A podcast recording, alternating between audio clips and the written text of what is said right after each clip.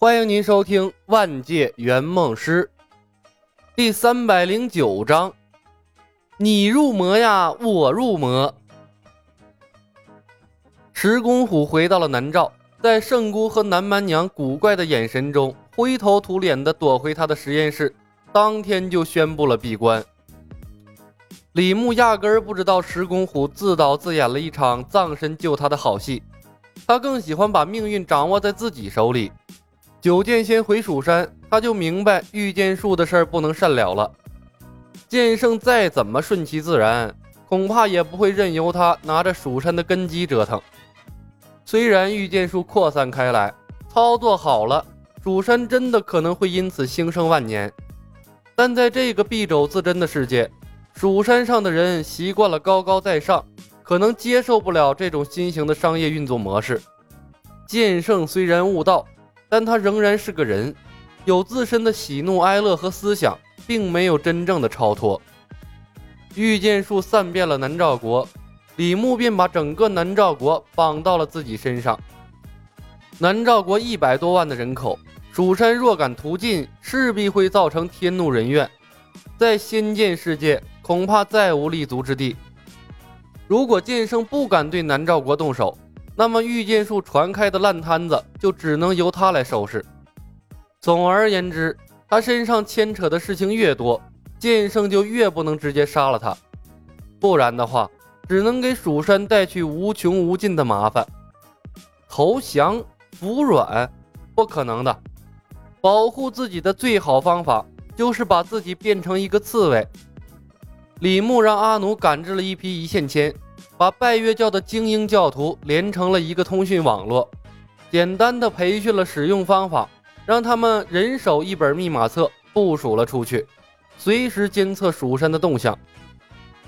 拜月教中武力最高的教徒则被他安排在了科学院的周围，他们可能不是蜀山剑仙的对手，但聊胜于无。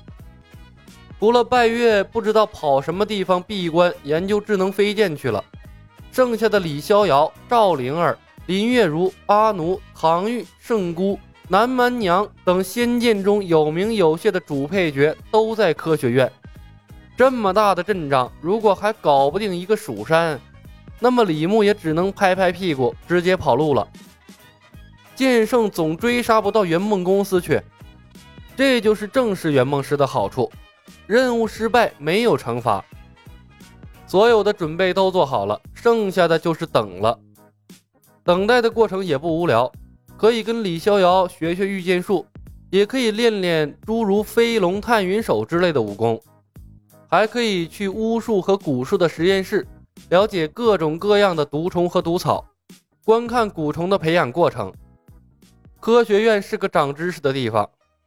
客户陈瑜不知道圆梦师为他安排了什么样的圆梦方式。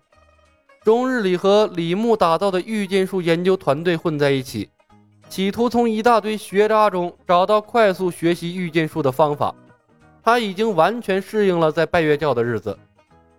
至于林月如，原本还在李小白身前刷刷存在感，偶然一次向刘进元诉苦，结果被状元爷点拨了一番，似乎开了窍，完全沉迷进了数理化的学习之中，有向拜月二号进化的趋势。当然啊，也可能是想要用最快的脚步追上李小白。这些日子，李小白翻云覆雨一般的操作，让林月如自惭形秽，越发的觉得自己配不上李小白了。御剑术持续发酵，九剑仙离开后的第五天，南诏国边境传回了蜀山大举入侵的消息。李牧和苗壮分享消息。老苗，蜀山会飞的都来了，这是全员上阵的节奏啊！就你那卖别人家底儿的方式，换我也着急啊！苗壮干笑了一声，呵呵，呃，真不用通知拜月教主回来？你以为这么大的事儿能瞒得住他？他想出现，自然会出现的。李牧笑着摇了摇头。原剧情中，他虽然帮着拆了锁妖塔，但自始至终没敢上蜀山。这次剑圣跟着来了，我估计十有八九啊，他是不会露面和剑圣硬刚的。你就不怕剑圣杀了咱们？苗壮问。剑圣不会杀我们的，我都有这个底气，拜月更有。了不起，像赵灵儿那样抓进锁妖塔呗。等拜月的实力强了，再把我们救出来。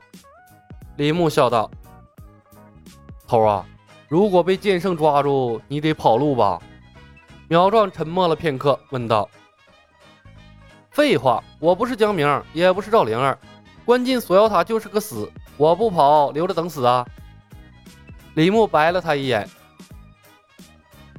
哎。”苗壮叹息了一声，神色有些黯然。这任务马上就要完成了，这个时候前功尽弃，太可惜了。别唉声叹气的，哪儿那么容易失败？李牧笑道：“招呼李逍遥、赵灵儿他们，准备对付剑圣。拜月教主不敢和剑圣刚正面，是没把握打过他。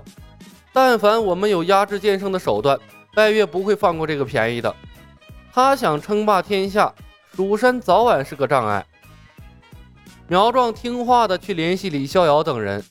这次的事情给了他一个深刻的教训：无论任何时候，技能都要选择最合适的，不然的话，可能连以后都没有了。半个多时辰后，数百名蜀山剑仙踩着飞剑来到了科学院的上空，浩浩荡荡。剑圣飘然而立，站在剑仙队伍的最前方。九剑仙在他身侧。这次他没有骑葫芦，同样踩了一柄飞剑。看着下方的科学院，神情有些复杂。数百位剑仙造成的压迫感非常的强烈，更何况剑圣的脉象极佳，凌空虚度，真如神仙一般。普通的老百姓哪儿见过这种阵仗？一个个磕头如捣蒜，有聪明的人早已想到了根源在哪儿，从家中找出了御剑术，高高举过头顶，大声的祈求蜀山剑仙的原谅。吴王仿佛看到了夺回权力的希望，匆匆从房，匆匆从皇宫里跑了出来，面向天空中的蜀山剑仙，致以南诏国最崇高的礼节。科学院。石公虎、李逍遥、圣姑等人把李牧围在中间，如临大敌。他们外围是千名左右拜月教精英。吴王，李小白已坠入魔道，危害苍生。我欲将他带回蜀山，镇入锁妖塔。你可愿意？剑圣没有理会李小白，直接对话吴王。充满正义感的声音在南诏国都城上空回荡。一句话便给李小白定了罪，并且为蜀山找到了出兵的理由。谨遵剑圣法旨。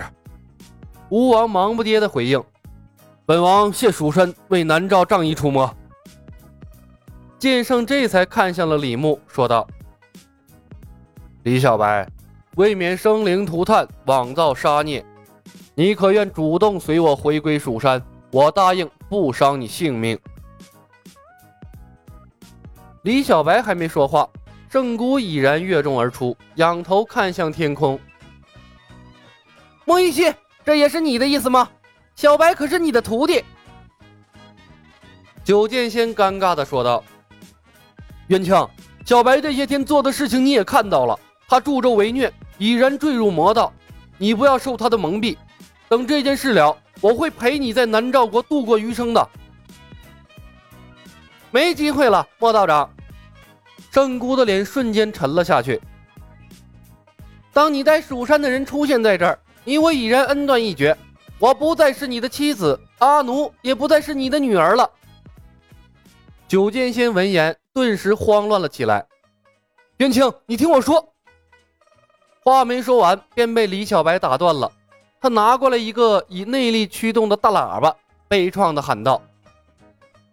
师傅，你被蒙蔽了！入魔的人不是我，是剑圣师伯呀！此言一出，众皆哗然。一时间，李牧身边的人死一般的沉寂，连见多识广的石公虎都不知道该说什么好了。李逍遥一头黑线，小白过了。